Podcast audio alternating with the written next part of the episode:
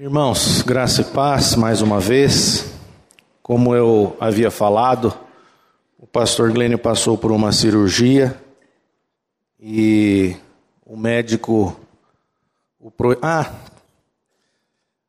eu já havia esquecido aqui. Nós temos alguns, alguns visitantes, ou algum visitante hoje aqui presente. Você poderia erguer a sua mão. Temos aqui, do lado esquerdo ali no meio, lá no fundo, acho que lá em cima também.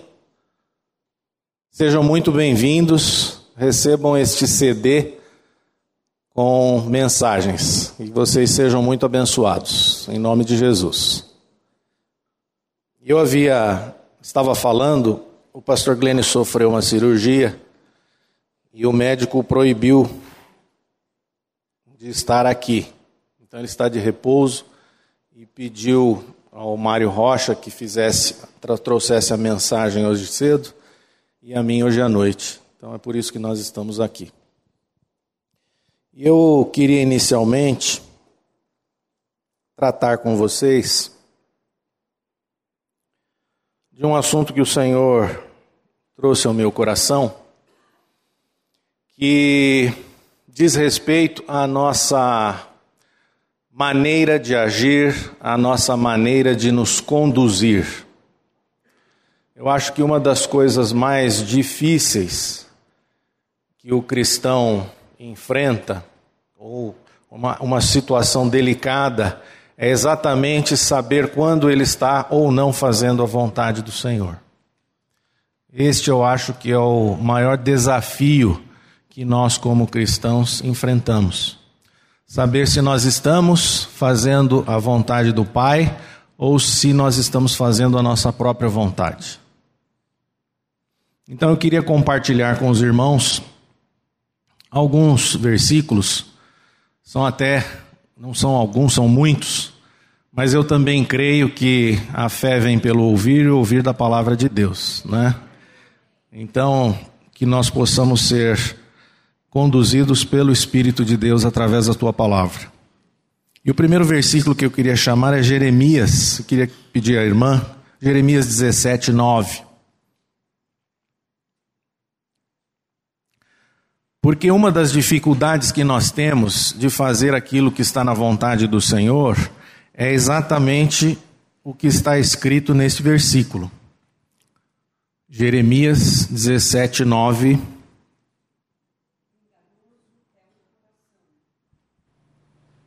Está sem som. Enganoso é o coração, mais do que todas as coisas, e desesperadamente corrupto. Quem o conhecerá? O nosso coração é assim, desesperadamente corrupto. E nós temos essa tendência de fazer aquilo que está exatamente no nosso coração. Então nós precisamos lembrar disso. O problema está no nosso coração. E a palavra vai dizer que ele é enganoso, desesperadamente corrupto. Por isso que nós não podemos confiar no nosso coração. Quando alguém chega para você e fala assim: ah, não, você tem que fazer aquilo que está no teu coração. É? Às vezes a pessoa quer ajudar, mas isso não é verdade. Nós temos que procurar fazer aquilo que está no coração de Deus, não no nosso, porque o nosso é assim. E nós somos levados a um caminho que não é o caminho do Senhor. E o outro versículo é Isaías 64, 6. Que eu também entendo que seja uma das razões pelas quais nós não nos conduzimos de maneira correta. Isaías 64, versículo 6. Mas todos nós somos como o imundo, e todas as nossas justiças como trapo de imundícia Todos nós murchamos como a folha, e as nossas iniquidades, como um vento, nos arrebatam. Então, se por um lado o nosso coração é desesperadamente corrupto, o outro nosso problema é a nossa justiça própria. Então, nós muitas vezes caminhamos por esses dois pontos. Pelo nosso coração, só que ele é corrupto, é o que a palavra diz. E também segundo a nossa própria justiça porque nós gostamos de fazer justiça. Só que nós gostamos de fazer a nossa justiça. Só que o que, que a palavra diz a esse respeito? Ela compara a nossa justiça com trapo da imundícia. E o trapo da imundícia é algo podre. É isso que a palavra está comparando a tua justiça e a minha justiça. Então, quando nós queremos estabelecer a nossa justiça, porque nós achamos que muitas vezes somos justos, nós estamos lidando com algo podre. Por isso que nós precisamos clamar o quê? Clamar pela justiça do Senhor para a nossa vida. E é nessa hora que nós precisamos parar muitas vezes. O caminho que nós estamos tomando, que caminho é esse? É um caminho que nós tomamos por conta do nosso coração, por conta da nossa justiça, por conta daquilo que nós achamos que é correto, por conta daquilo que nós achamos que é justo porque o outro fez tal coisa, o outro me feriu, ele não está certo. Como que nós vamos lidar com tudo isso? Então, esses são os primeiros versículos que eu gostaria que vocês mantivessem como pano de fundo naquilo que nós vamos falar hoje. E eu queria trazer para vocês três passagens aqui da palavra para que nós refletíssemos acerca delas. São passagens que vão mostrar exatamente o caminho pelo qual certas pessoas estavam caminhando, mas que era um caminho que não era o caminho do Senhor. Elas estavam caminhando, essas pessoas, debaixo exatamente da sua justiça, da sua visão de ser das coisas, muito embora fossem pessoas de Deus. Então, a primeira passagem que eu queria que vocês abrissem está lá em 2 Samuel, no capítulo 11. Nós vamos ler primeiramente o versículo 2. 2 Samuel, capítulo 11, versículo 2. Nós vamos ler aqui vários trechos de 2 Samuel.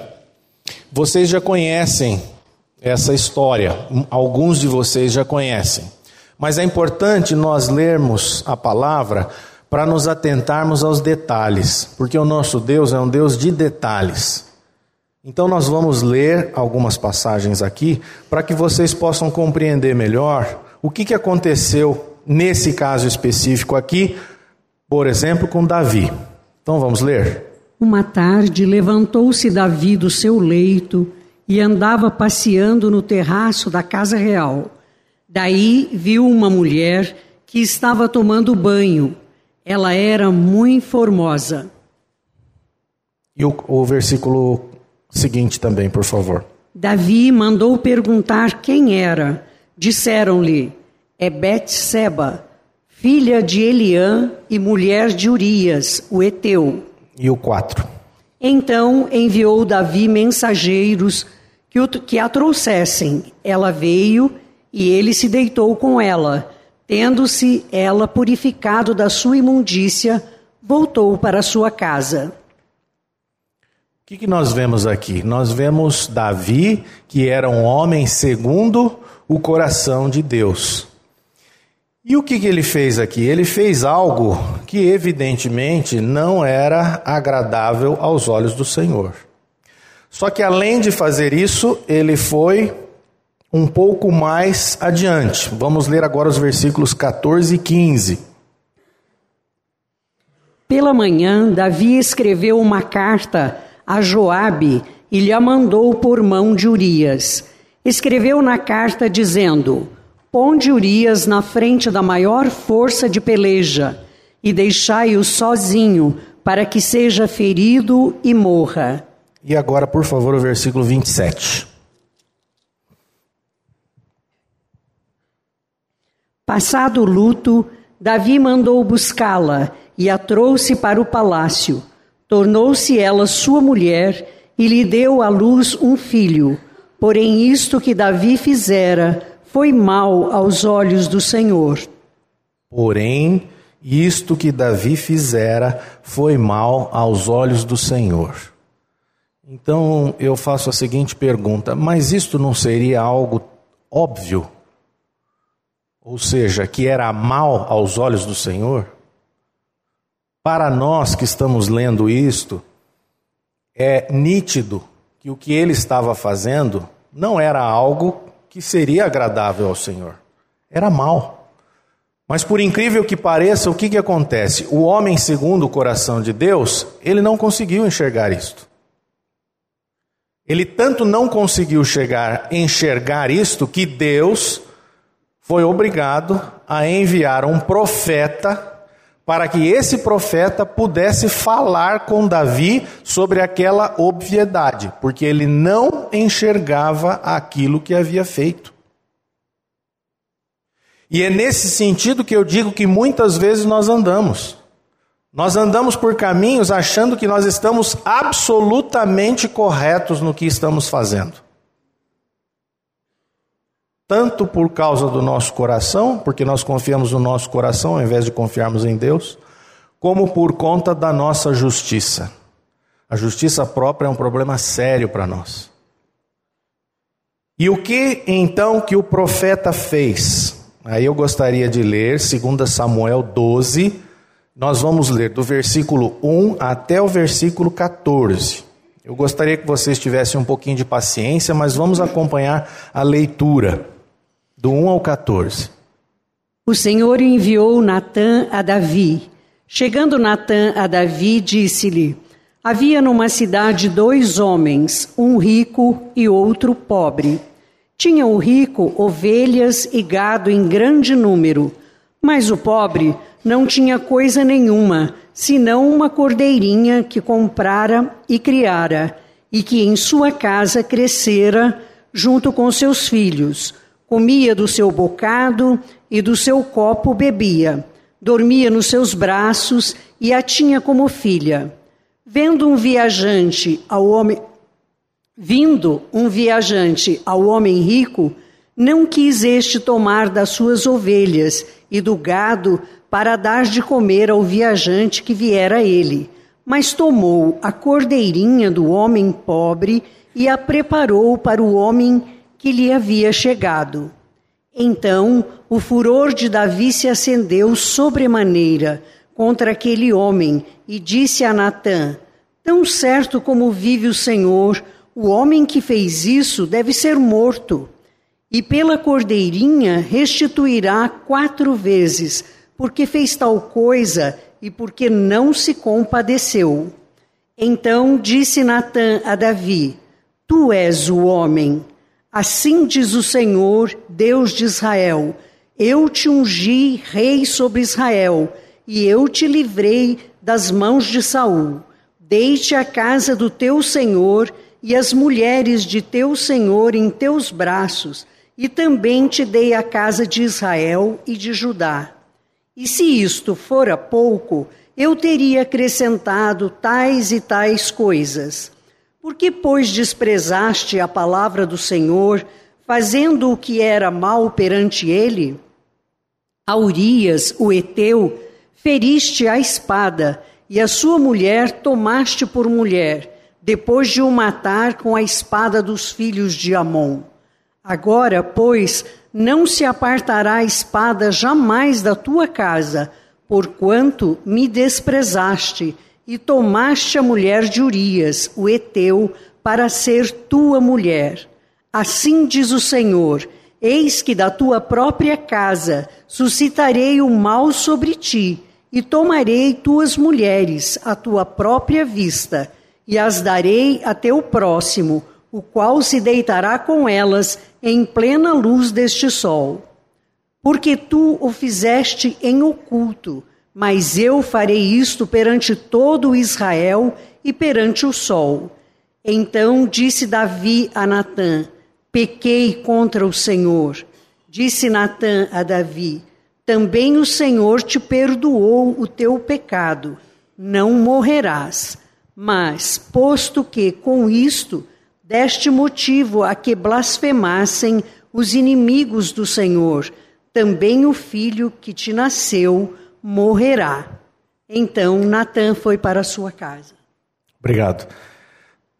Vocês imaginam que situação até humilhante para um rei ouvir uma historinha dessas aqui?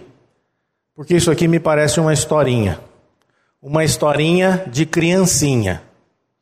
Só que foi necessário que o profeta contasse uma historinha de criancinha a respeito de um homem rico em relação ao homem pobre e de uma cordeirinha para que o rei de Israel pudesse abrir os olhos e enxergasse aquilo que ele havia feito, porque ele não tinha noção do que havia feito.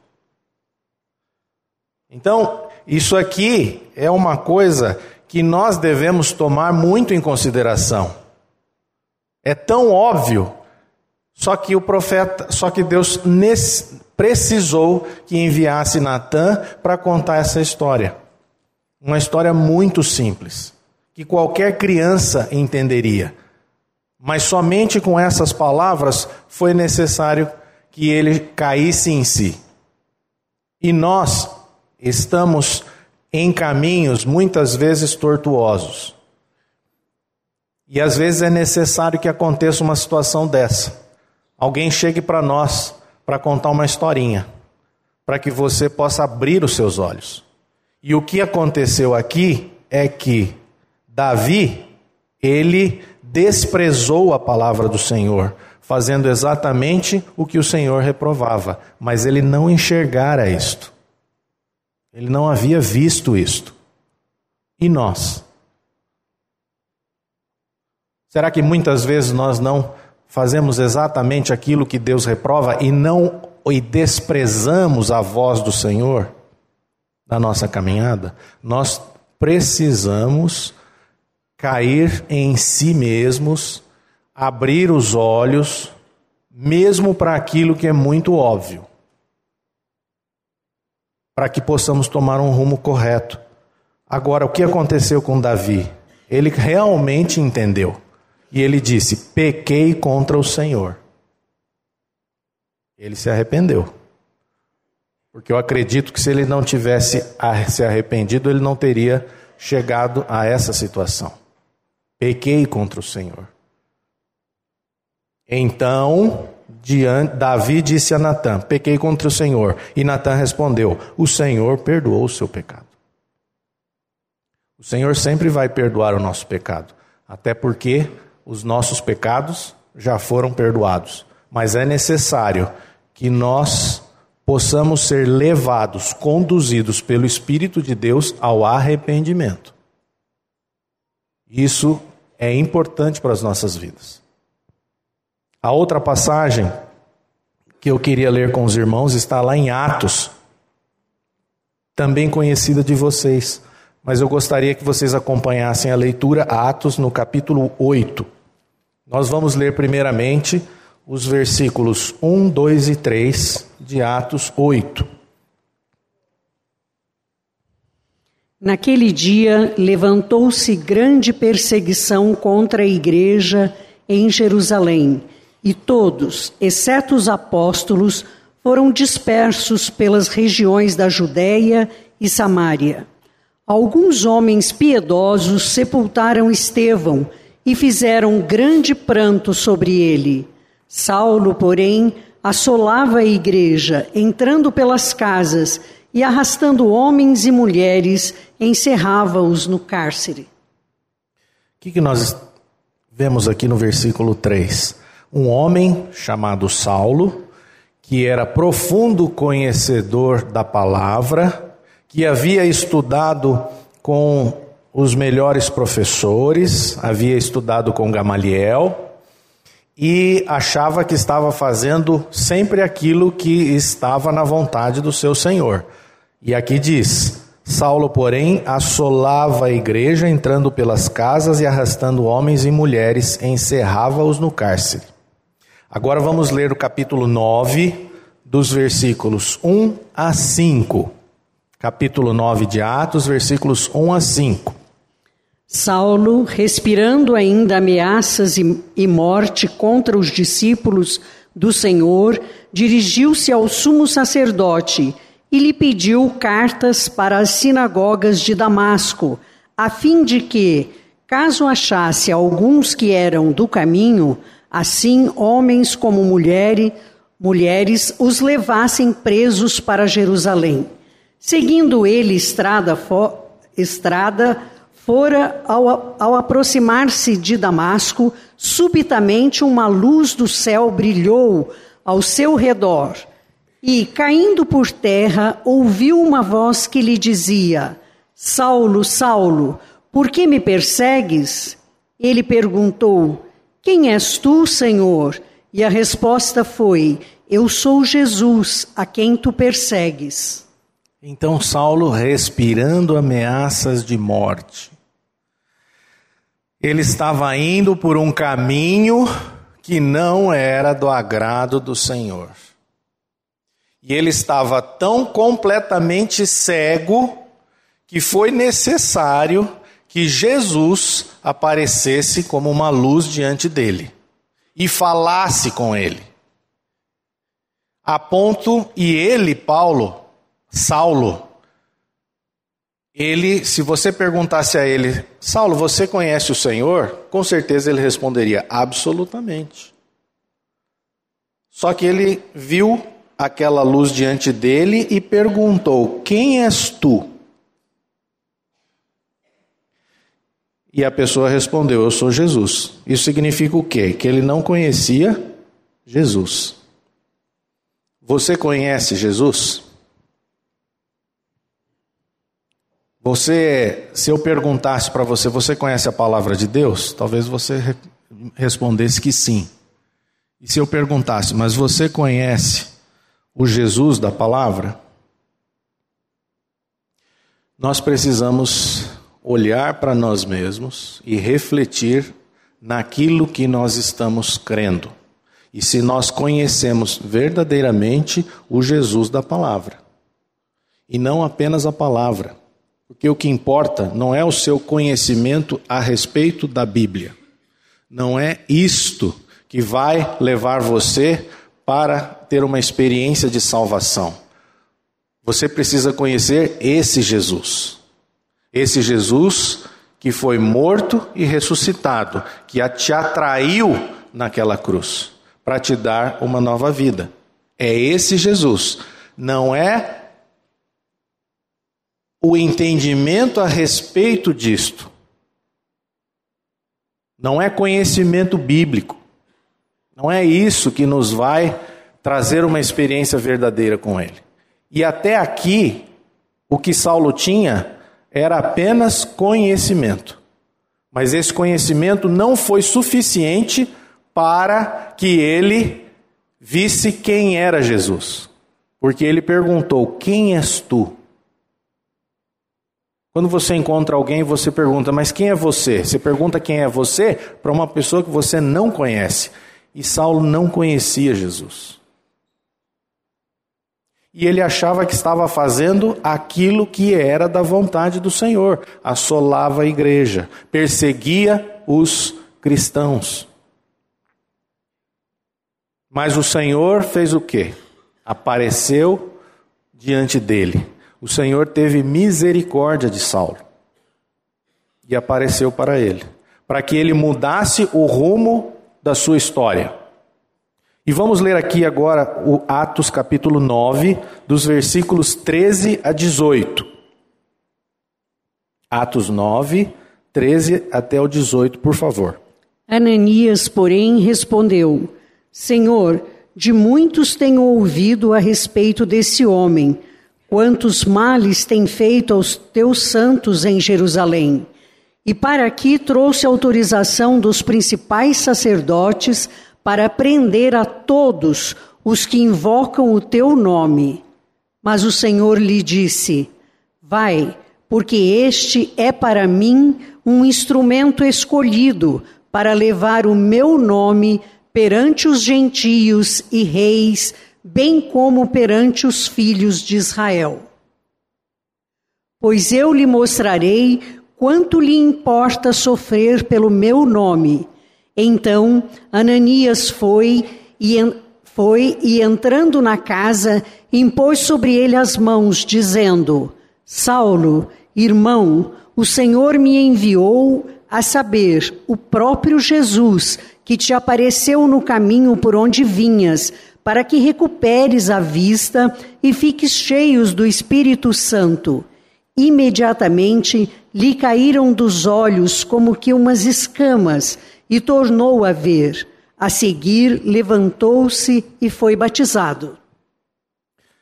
Saulo era um homem irrepreensível diante da lei. Ele conhecia a lei de Deus e cumpria a lei de Deus, e ele se dizia irrepreensível. Ninguém poderia falar absolutamente nada em relação à sua vida. É isso que ele mesmo diz acerca de si próprio. E é interessante que nessa passagem, o próprio discípulo que Deus mandou falar com, procurar por Saulo, Ananias, aqui no versículo 13, ele tenta persuadir Deus. Ananias falou: Mas Senhor, espera lá, nós temos ouvido a respeito desse homem, os males que ele tem feito aos santos, né? Que trouxe autorização. Ele está tentando argumentar com Deus. Deus manda o discípulo, Ananias, ir lá e fala: vai lá e intercede por, por Saulo. E Ananias tenta fazer com que Deus mude de ideia. Aqui eu acho interessante porque às vezes nós agimos igual Ananias. Deus está falando para que você faça uma coisa e você fica tentando argumentar com Deus, porque você acha que o melhor é fazer de outra forma, não da maneira que Deus quer tratar as coisas. E por que, que você faz isso?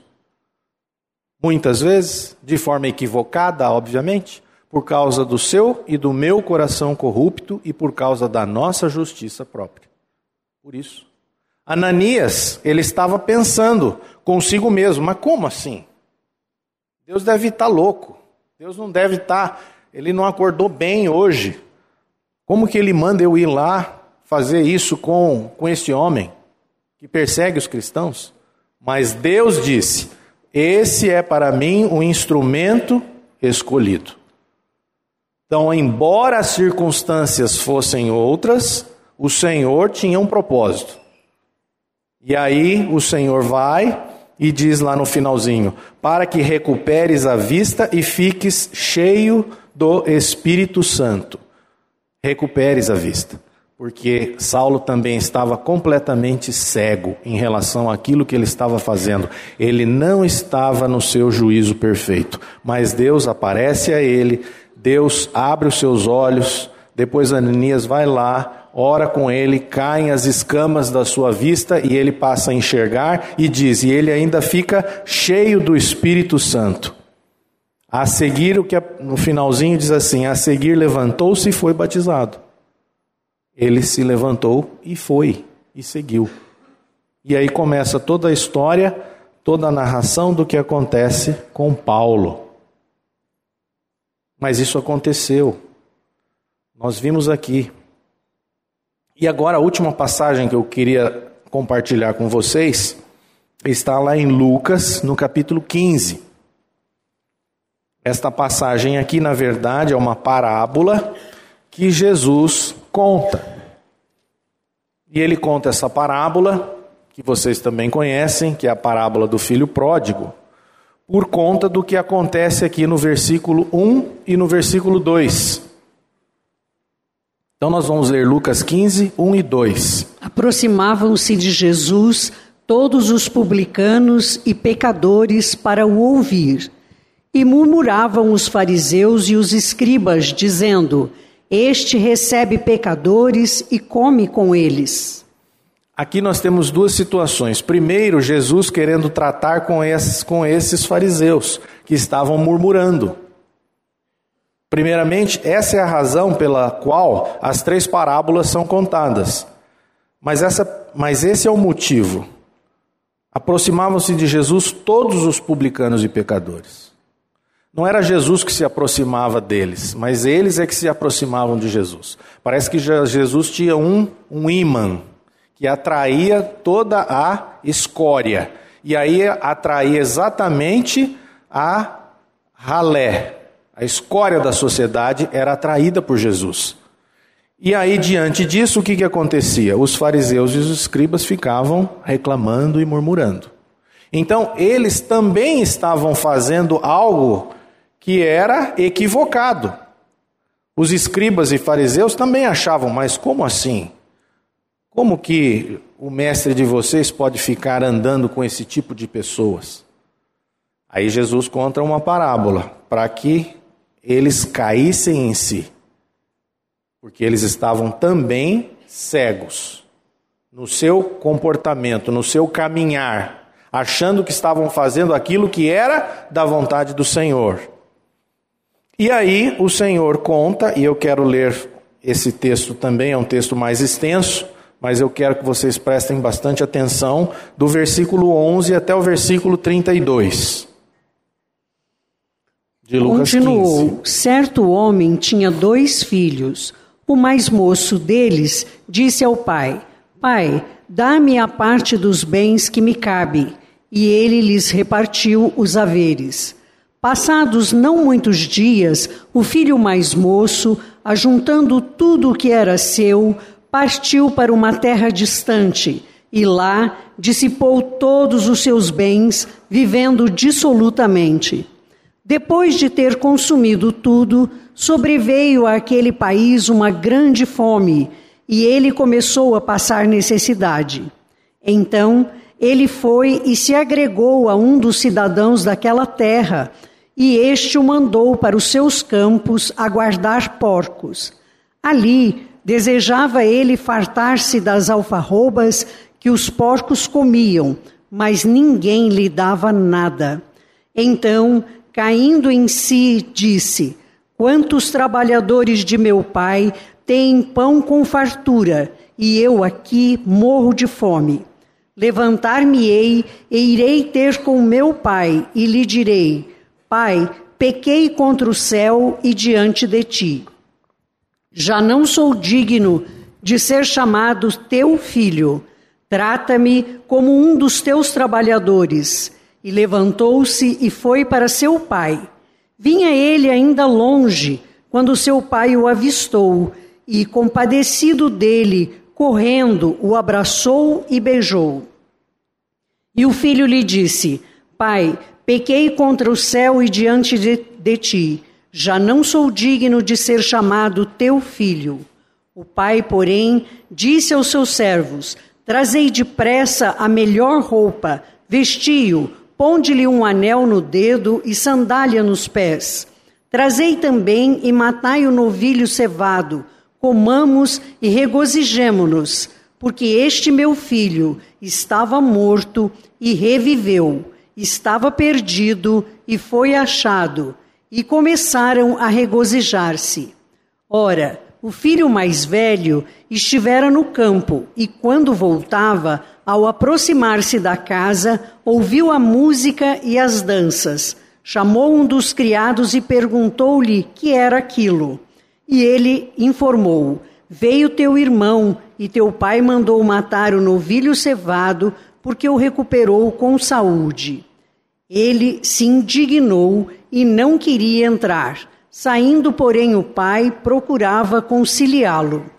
Mas ele respondeu a seu pai: Há tantos anos que te sirvo, sem jamais transgredir uma ordem tua, e nunca me deste um cabrito sequer para alegrar-me com os meus amigos.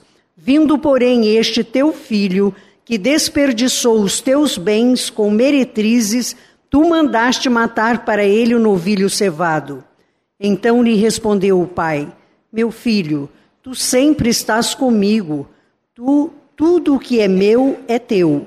Entretanto, era preciso que nos regozijássemos e nos alegrássemos, porque este teu irmão estava morto e reviveu, estava perdido e foi achado. Aqui também nós vemos o que? Uma situação muito curiosa. Dois irmãos com caminhos completamente diferentes. Na verdade, esta parábola ela é sempre conhecida por causa do amor perdoador do pai. a maneira como ele se relaciona conosco. Mas nesse, nessa hora eu queria que vocês olhassem para o comportamento dos irmãos. Qual foi o comportamento do irmão mais novo? O comportamento do irmão mais novo foi um comportamento absolutamente rebelde. Falou: Olha, pai, você ainda não morreu, mas eu sou teu herdeiro, então antes que você morra, já me faça o adiantamento da minha herança que eu vou cuidar da minha vida. Então ele queria viver de maneira independente do, em relação ao seu pai. E o pai, por causa desse amor, ele deu a parte que pertencia ao filho. Na verdade, nem pertencia, né? Porque ele ainda não havia morrido. Mas mesmo assim, ele fez uma doação em vida para o filho e o filho foi cuidar da sua vida. Só que, será que ele estava fazendo a coisa certa? Evidente que não. Só que as circunstâncias desse mundo, o que que fizeram com que ele caísse em si? Porque um dia aquele dinheiro acabou. Aquele dinheiro acabou e esse filho mais novo, evidentemente, estava o que? Sustentado pelas circunstâncias da vida. Ele não estava sendo sustentado pelo pai ou pelo amor do pai, mas pelas circunstâncias. Mas ele, sinceramente, achava que estava fazendo certo. Assim como Saulo, sinceramente, achava que estava agindo corretamente. Tanto achava que estava agindo de maneira correta, que a palavra diz: então caindo em si. Mas as circunstâncias forçaram ele a esta situação de cair em si e ver que ele não estava fazendo nada certo. Né? E ele reconhece então: pequei contra ti. E aí ele se esse pequei contra ti, contra o céu e diante de ti. Ele é levado a uma experiência de arrependimento. E ele volta para casa ele volta para casa. O irmão mais novo, o irmão mais velho, qual que é a, qual que é a, a sua postura? Ele fica indignado com a postura do pai de abrir os braços, de acolher aquele irmão. O irmão mais velho é aquele irmão justiceiro. É aquele irmão que tem muita justiça própria e também muita meritocracia porque ele fica falando ao Pai, né? Há tantos anos que te sirvo sem jamais transgredir uma ordem tua. Então ele se acha merecedor. Essa é a postura do irmão mais velho. A questão é que nem o irmão mais novo nem o irmão mais velho estão corretos aqui. Mas eles, de forma sincera, acham que estão no caminho certo cada um segundo a sua visão pessoal, cada um segundo os seus valores pessoais. O que aconteceu com Davi é que ele estava sendo guiado pelas suas paixões carnais. Ele estava completamente cego para o que estava fazendo, tanto em relação ao adultério quanto em relação ao assassinato. De tão cego que ele estava. Era uma, é uma coisa óbvia para nós, mas para ele não era. Isso mostra que eu tenho que fazer essa reflexão. Muitas vezes o óbvio não é tão óbvio para mim. Eu preciso que alguém abra os meus olhos. Nós estaremos completamente perdidos o dia que nós acharmos que nós não falhamos em absolutamente nada e que todos os aqueles que me rodeiam é que estão errados. Esse é o começo da minha ruína. Aliás, a palavra diz, né? A soberba precede a ruína. No caso de Saulo, ele foi guiado pelos seus valores religiosos e pelo seu entendimento. Ele era profundo, um profundo conhecedor das Escrituras. Mas ele estava completamente cego, indo por um caminho que não tinha volta. Jesus precisou aparecer para ele. E mesmo assim ele ainda pergunta: Mas quem és tu? Porque ele não conhecia Jesus, apesar de ter muito entendimento da Bíblia. E nós temos muito conhecimento da Bíblia, a ponto de conhecermos a Jesus e nos submetermos à sua direção? Ou nós só temos o entendimento bíblico e nos submetemos ao nosso conhecimento, ao nosso entendimento acerca das coisas. Não se esqueça do nosso coração, que é desesperadamente corrupto. Depois, o irmão mais novo foi guiado pela sua visão pessoal da vida e pela sua independência em relação ao pai.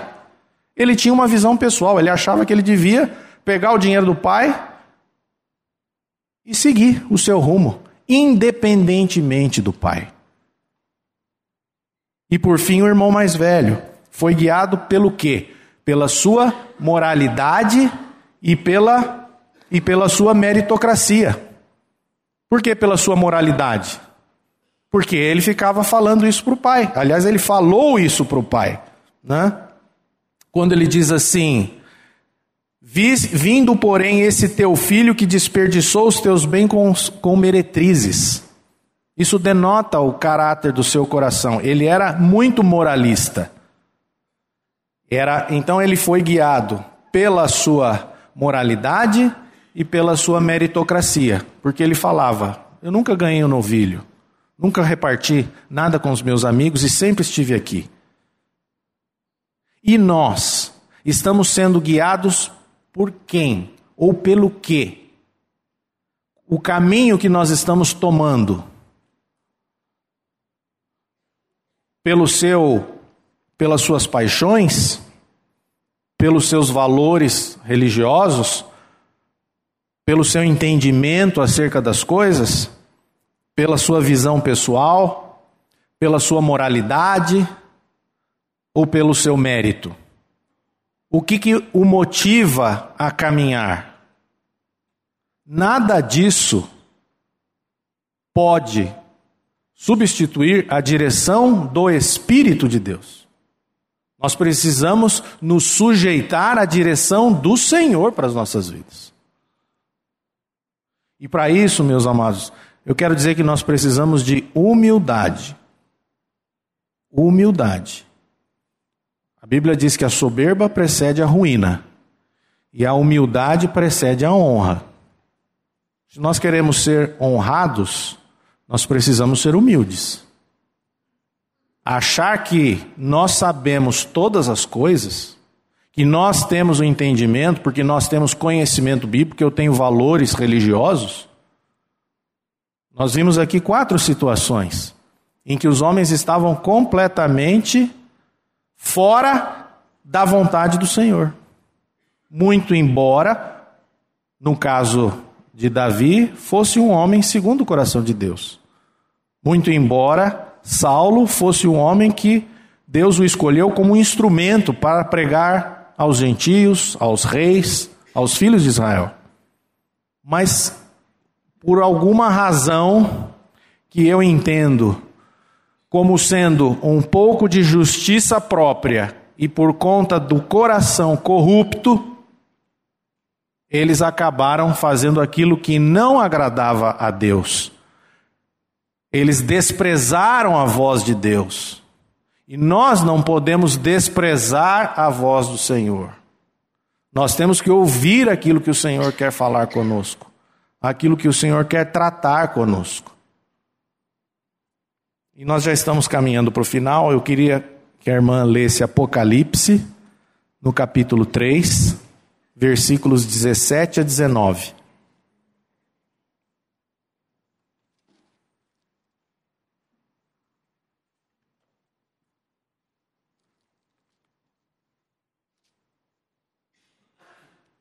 Apocalipse 3, 17 a 19.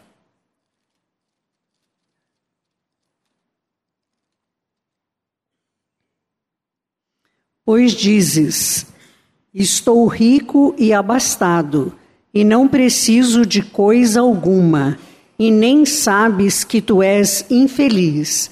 Sim, miserável, pobre, cego e nu. Aconselho-te que de mim compres ouro refinado pelo fogo para te enriqueceres, vestiduras brancas para te vestires a fim de que não seja manifesta a vergonha da tua nudez, e colírio para ungir os teus os olhos, a fim de que vejas. Eu repreendo e disciplino a quantos amo. Sê, pois, zeloso e arrepende-te. Amém. Pois dizes: Estou rico e abastado e não preciso de coisa alguma. Eu acredito que muitas vezes nós agimos desta maneira. Pode ser que você não fale isto claramente, mas talvez as suas atitudes demonstram esse tipo de afirmação. Estou rico e abastado e não preciso de coisa alguma. Só que o Senhor vem e diz para mim, diz para você por causa da misericórdia dele: E nem sabes que tu és infeliz, sim, miserável, pobre, cego e nu.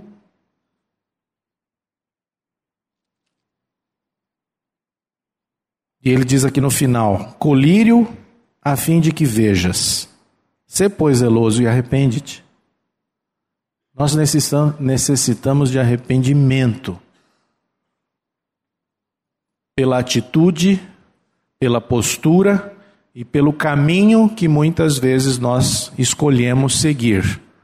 Um caminho que despreza a voz do Senhor, que se distancia da voz do Senhor, mesmo ao mesmo tempo em que você se diz um cristão. É uma coisa meio paradoxal. Mas se aconteceu com essas pessoas que nós lemos aqui, por que, que isso não poderia acontecer comigo? Ou será que nós somos melhores do que Davi? Ou nós somos melhores do que Saulo? Ou nós somos melhores que o irmão mais velho e mais novo da parábola? Nós precisamos de humildade para reconhecer e ouvir a voz do Senhor. E agora, para encerrar, eu queria ler o Salmo 139, os versículos 23 e 24.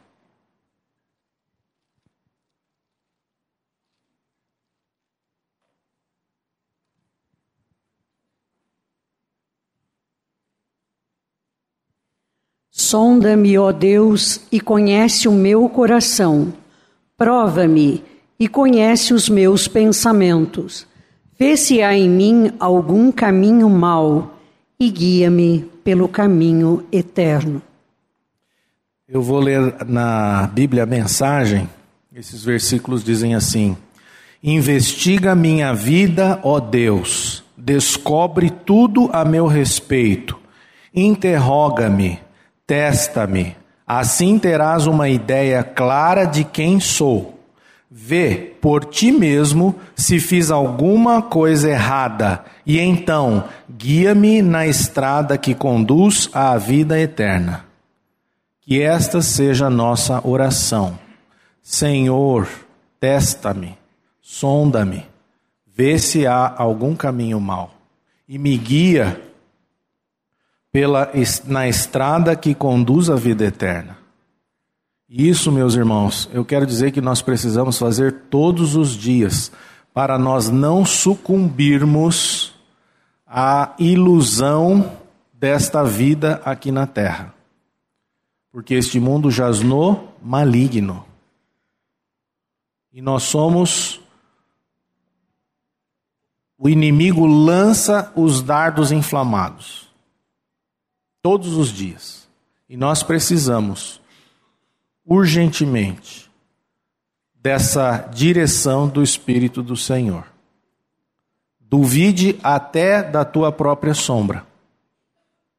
Nós não podemos confiar absolutamente em nós mesmos, por causa do nosso coração corrupto e da nossa justiça própria.